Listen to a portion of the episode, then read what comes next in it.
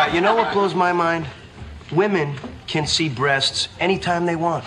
Hello，大家晚上好。今天呢有一点感冒啊，所以声音不是非常自然，多多担待。The sentence we're gonna learn tonight is, "You know what blows my mind? You know what blows my mind?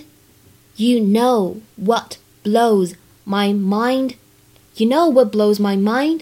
你知道什么最让我兴奋吗？你知道最让我兴奋的是什么吗？